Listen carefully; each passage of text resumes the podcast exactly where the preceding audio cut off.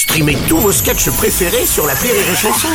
Des milliers de sketchs en streaming, sans limite, gratuitement, gratuitement sur les nombreuses radios digitales Rire et Chanson. Les Robles News.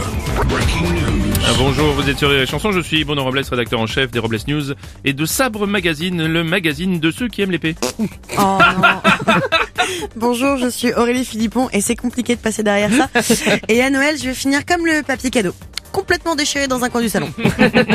Bonjour, je suis Teddy et hier soir un pote m'a dit que j'étais bourré de talent.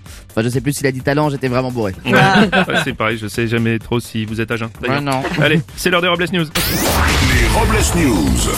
L'info du jour se passe en Allemagne. Oui, à Berlin, où la régie des transports berlinois propose un ticket de métro aromatisé à l'huile de chanvre destiné à être mangé par les voyageurs stressés. Ah, c'est bizarre parce qu'ici, entre Nation et l'étoile, ils mangent pas le ticket, ils le frottent.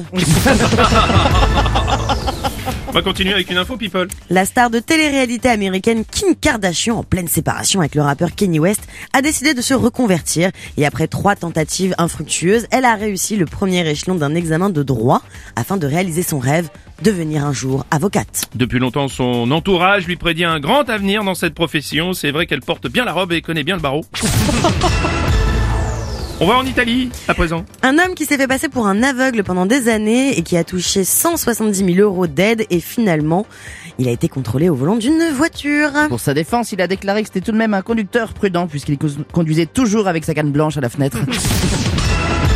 Info record du monde. Un homme a décoré sa barbe avec 302 boules de Noël et l'année prochaine, il tentera un nouveau record. Il décorera ses boules avec 302 moustaches. Il a en effet plein d'amis.